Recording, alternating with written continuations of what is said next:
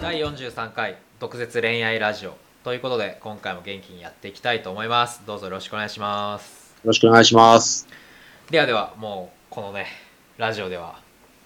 定番になった F さんからまたご投稿いただいたのでおお。こちら読み上げていきたいと思いますはい、お願いします。えーアプリ様やり様こんにちはいつも大変お世話になっております F ですリスナーの皆さんもこんにちは誰もこういう挨拶を入れてなかったので今回入れてみましたと今日も一つ報告と相談がありメールさせていただきました1月29日友人と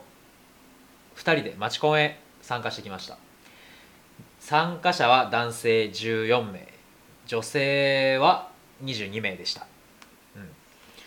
男女比率は男性にとっていいように思いますが結果はそう簡単にはいかず今回も苦渋をなめる結果となりました今回新たに難しいなと感じたことはちょっとツンとした澄ましたような女性かっこあまりフレンドリーではなく男性から話しかけてくるのが当然みたいな空気を出しているとおそういう女性と打ち解ける方法です今回ツンとした感じの保育士2人組がいたのですが僕らが席について「こんにちは」と言っても軽く会釈をしたかどうかくらいで向こうからの挨拶はなし僕たちが「お二人は職場の同僚ですか?」と聞いても「はい」くらいしか言わず結構困りましたアプリさんに教えてもらったお二人は兄弟であ姉妹ですかというボケを使おうかと思いましたが爆弾を踏みそはずう爆弾を踏みそうだったので回避しましたその二人はルックスは普通かちょっと上くらいで20代後半かなと思われますまた彼女たちはお酒を飲んでおらずテンションも低めでトークや場を盛り上げることが全くできませんでしたこうなると女性をいじるとかからかうとか恋愛トークをするとか全くできず悔しさだけが残りましたそこで今回の反省を生かし次にこういうツンとした女性と話す時は以下のような対応をしようと考えています僕の中でツンとしている女性イコール1面識の浅い男性に簡単に心を開かない2男性をそう簡単に信用しない 3S 気質、えーそんなイメージがあるのでまずはそこを取り除くのが重要なのかなと思いますそのためまずはこっちのことをしっかり自己開示する名前年齢職業お僕ら2人の関係性を長くならないように手短に説明するその上で女性たちに話しかけ怪しくないチャラくない雰囲気を見せるでここからの展開を悩んでいるのですがこちらからの質問に「はい」とか「そうですね」などのそっけない返事を連発された場合にどう会話を盛り上げていけばいいのかどうすればそういう女性たちと中身のある会話が展開できるのかこの道道筋が導き出せていませんおそらく今回のマチコン参加男性の多くがこのツンとした保育士2人の対応に苦労したと思われますしかし逆の捉え方をすれば他の男性が苦労している女性に僕たちがうまく対応できれば以前ヤリーさんがこのラジオで言われていた独り勝ちに持っていけるのではないかと思いましたツンとしている女性とはいええー一人一人性格は違うと思いますが傾向として男性がこういう対応をすれば心を開いてくれるというものがありましたらぜひ教えていただきたいと思います今回も長くなりましたが読んでいただきありがとうございましたアドバイス等をぜひよろしくお願いします F とはい、はいありがとうございまありすがとうございます。着々と殿堂入りに向け て、あの投稿を繰り返していただいてますね。そうでしたねすごいな。もうリスナーの皆さん、こんにちはと。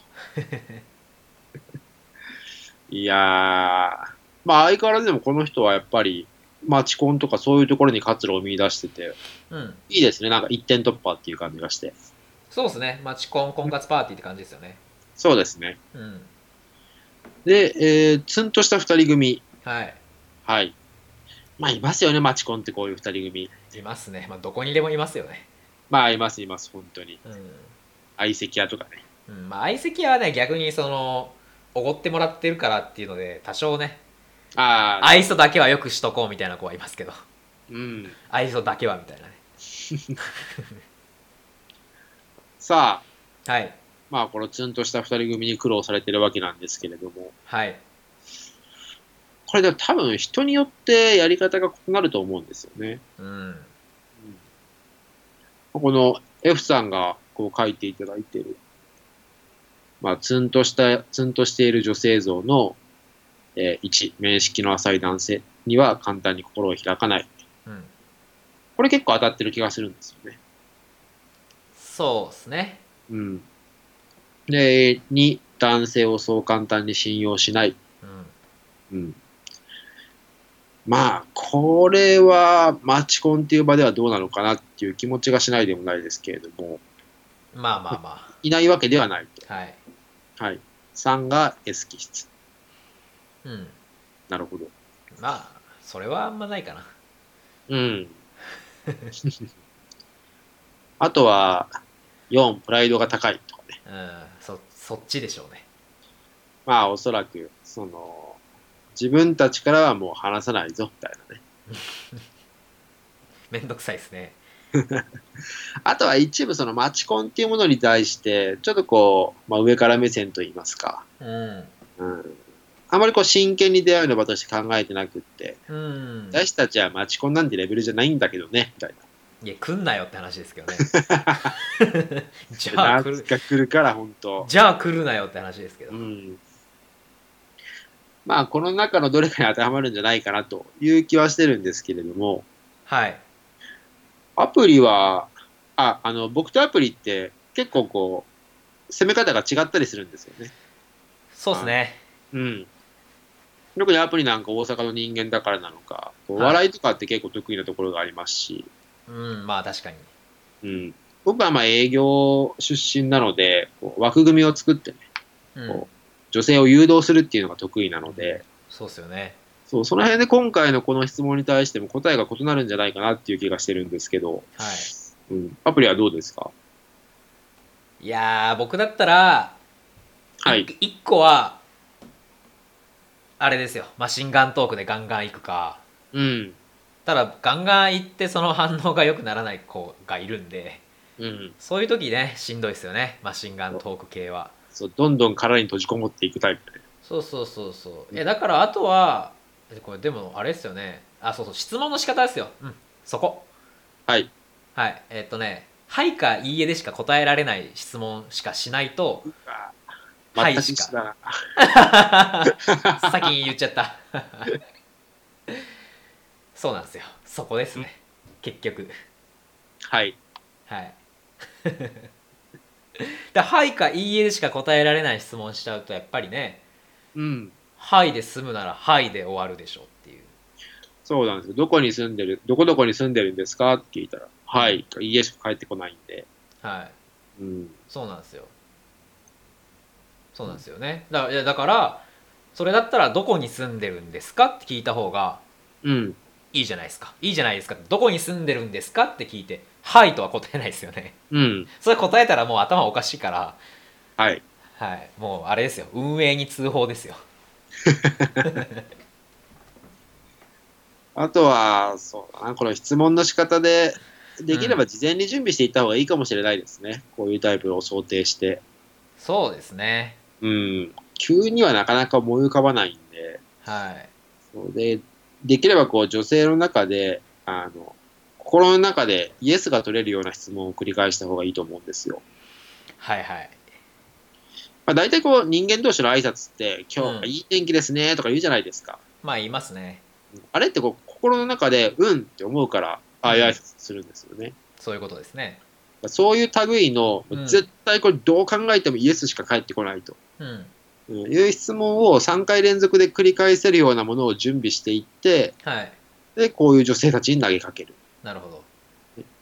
じゃあこれはあれですかお二人は職場の同僚ですかっていういうレベルの質問を3回ぐらい連続で投げとけばよかったってことなんですかねああ、それでもいいですね。うんあここお店の雰囲気いいですね、 とあいいっすねか。うん、でで、その後に、あの、3回繰り返した後に、うん例えば3つ目にお店の雰囲気いいですねって持ってきて、うんはい普段お二人はどういうところに行くんですかみたいなはいはいそしたらもうイエスかノーかじゃないじゃないですか。そうですね何かしら答えが返ってくるんで、はいで、2人いたらどっちかは絶対話す方に回るんで、役割として。うんうん。お互いに無口だったとしても、こうその中でも割と喋る方が必ず返答をしてくれるので、はいはい。そっちから落としていくと。なるほどうん。そんなところですかね。そうっすねうん。うん答えが全く一緒だったらつまんないな。じゃあなんか別の答えを今ひねり出してくださいよひねり出す。はいキュンとした女性、これ F さんってはい何歳でしたっけ ?30。うーんまあ30代だったとは記憶して30ま代すですよけね。ども、はい、30過ぎぐらいじゃないですかうん34ですね、で、相手が年下ですよね。そうですおねそらく。うん、で、何を聞いたかってこれ質問にはないんですよね。うーんそうなんですよねまずはこっちのことをしっかり自己開示するって書いてくれてるじゃないですか。はい F さんが自分のことをまあ自己紹介も兼ねて自己開示して、うんえー名前、年齢、職業、それから、まあ、F さんも含めた、えー二人の、えー男性2人の関係性を長くならないように手短に説明すると。はいこれどう思いますアプリは。今ねそれ投稿のどこか探してたんですけどあああったあったあったはいはい、はいす自己開示大事だと思いますよそう、大事なんですよ。うん普通にでもうまくいかない人が多いんですよ。ああそれ自分のことばっか喋るからじゃないですかそれもあります。それもありますそれもあります。もちろん。そうじゃないのもありますそうじゃないのもあります。そうなんですねなんだろうもう一つ、僕がすっごい普段交渉するときとかに意識することなんですけど、はい何を言うかってすごい大事なんですよ。ああそれはそうですよね、うんで、何を言うか、まあこれ自己開示、名前、年齢、職業、僕たち二人の関係性、まあそれも大事ですよ。うんでもう一つ、もっと大事なのが、うんどの順番で言うか、いつ言うか、ああタイミングですよね。そうですねそれはね難しいっすけどねうん。だったら、はじめましてって言って、うんまあ席に座って1分ぐらいでいきなり自己開示とかされたら、はってなりませんか内容によりますねうん。だって聞いてないしって僕だって思うんですよ。まあ思いますけどねそうそう。ましてや、あの、初めて会って、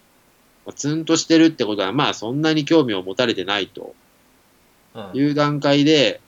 いや、僕はこういう人間なんですみたいなこと言われても、ああ無理無理うん。まあそういう感じになっちゃうんで、はいだからまあさっきのその、イエスを取る質問だとか、うんあの、相手が喋らざるを得ない質問だとかを繰り返して、はいちょっとこう場が和んできて、でできればその最初の段階でちょっとずつ自己開示も入れながら、うんあ、ちょっとこっちに興味が向いてきたなって思ったら、一気に自己開示をすると。はいはいはいで、自己開示したら相手にも、まあ、開示をしてもらうような質問の仕方をまた入れたりとかね。うんまあ、そういうことすると結構こう反応が良くなったりするので、そうですねそれはちょっと次回、どういうタイミングで何を喋るかということを意識して、F さんにはやってほしいなと思います。了解ですはい。はい